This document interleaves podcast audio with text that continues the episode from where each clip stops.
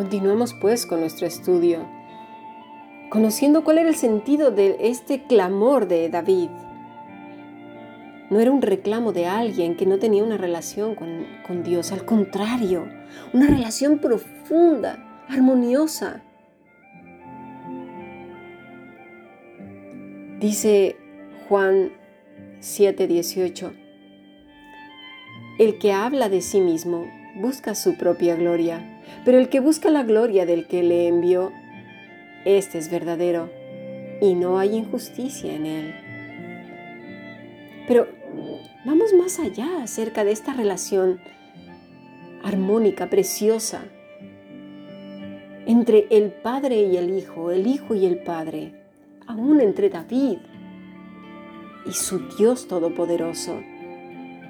Dice Daniel 9:23, al principio de tus ruegos, le dice el ángel a Daniel, al principio de tus ruegos fue dada la orden, y yo he venido para enseñártela, porque tú eres muy amado. Entiende, pues, la orden y entiende la visión.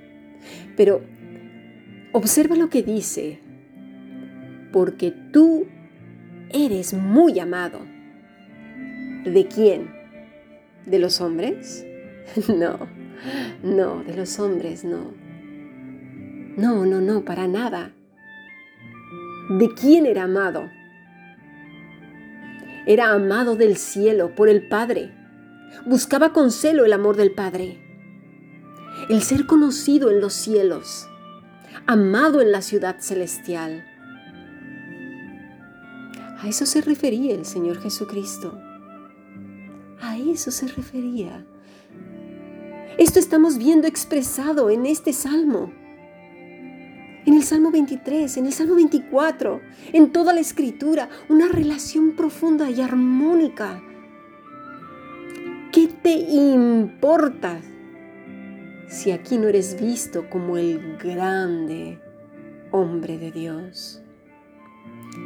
Quizás aquí nadie te valore, ni te vea, Quizás no tengas likes, quizás no tengas vistas en tu canal en el cual expresas el Evangelio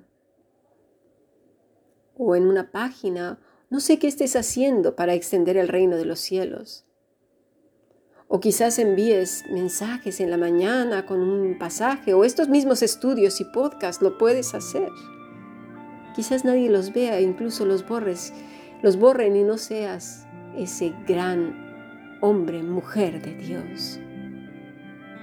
Pero espero que lo asumamos bien, porque somos peregrinos y extranjeros.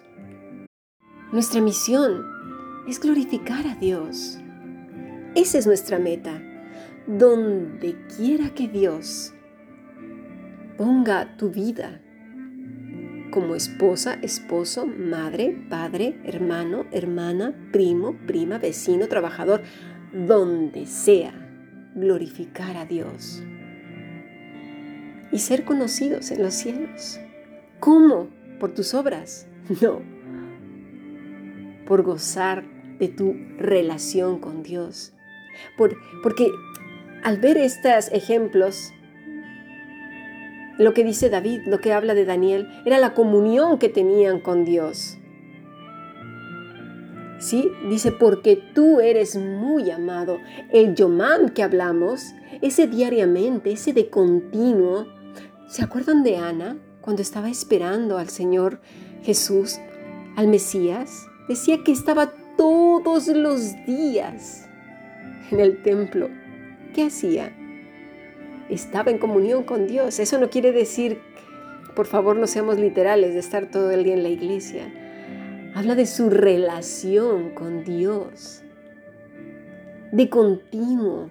Era ese, esa H2O inquebrantable. Esas luchas intestinas entre unos y otros por obtener sus glorias, aplausos terrenos, acumular y tener como si fuera sí, lo más importante. Mira, observemos los siguientes pasajes. Primer libro de Samuel 22-23. Así que, lejos sea de mí que peque yo contra Jehová. Fíjate, ¿eh? cesando de rogar por vosotros.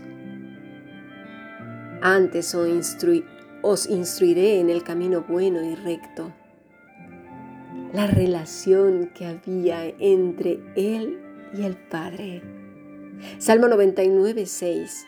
Moisés y Aarón entre sus sacerdotes y Samuel entre los que invocaron su nombre. Invocaban al Señor y Él respondía.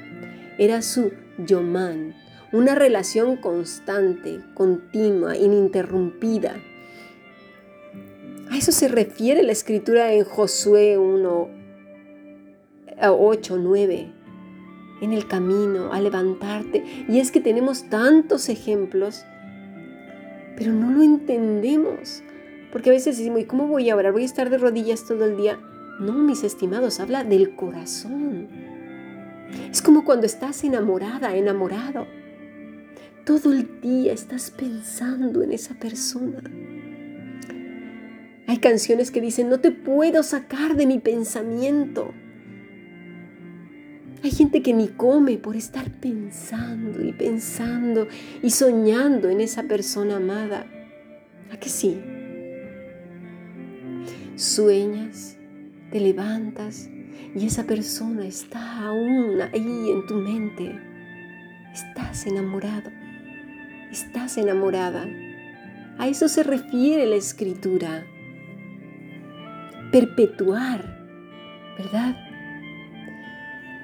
Se usa también una palabra que ha llamado mi atención, es cara, que quiere decir aclamar mediante la idea de acosar a una persona, perpetuar.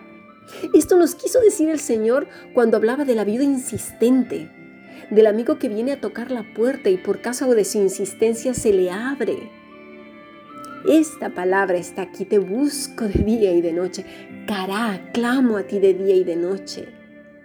Esa insistencia, ese siervo que brama por las corrientes de las aguas. ¿Cuántos ejemplos nos da el Señor Jesús, verdad? Qué cortos de entendimiento somos por nuestra superficialidad, porque venimos de relaciones cortas, breves, temporales, sin profundidad, sin comunicación real.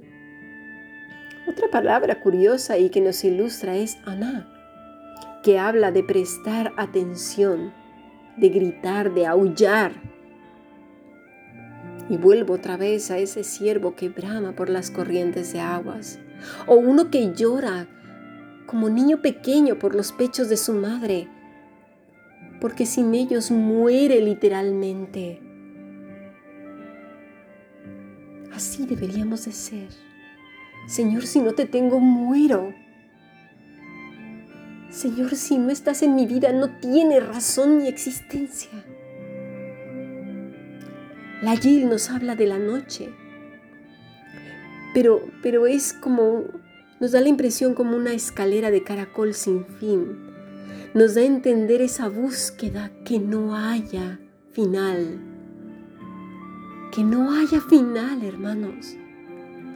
Que nuestro celo de verdad por el Señor sea una ardiente búsqueda que no conozca el final, que no conozca el final.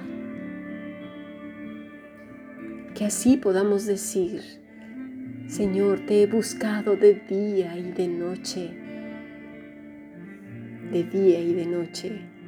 Al decir no respondes no es un reclamo, es un deseo como el agua que busca ese siervo es como el niño que busca la leche de su madre, los brazos y el calor de su madre. Es ese deseo de estar más y más cerca de Dios. De verdad que nuestro deseo por estar con el Padre sea como esa escalera de caracol, como ese layil que no conoce fin, que no conoce fin. Sigamos aprendiendo. Bendiciones.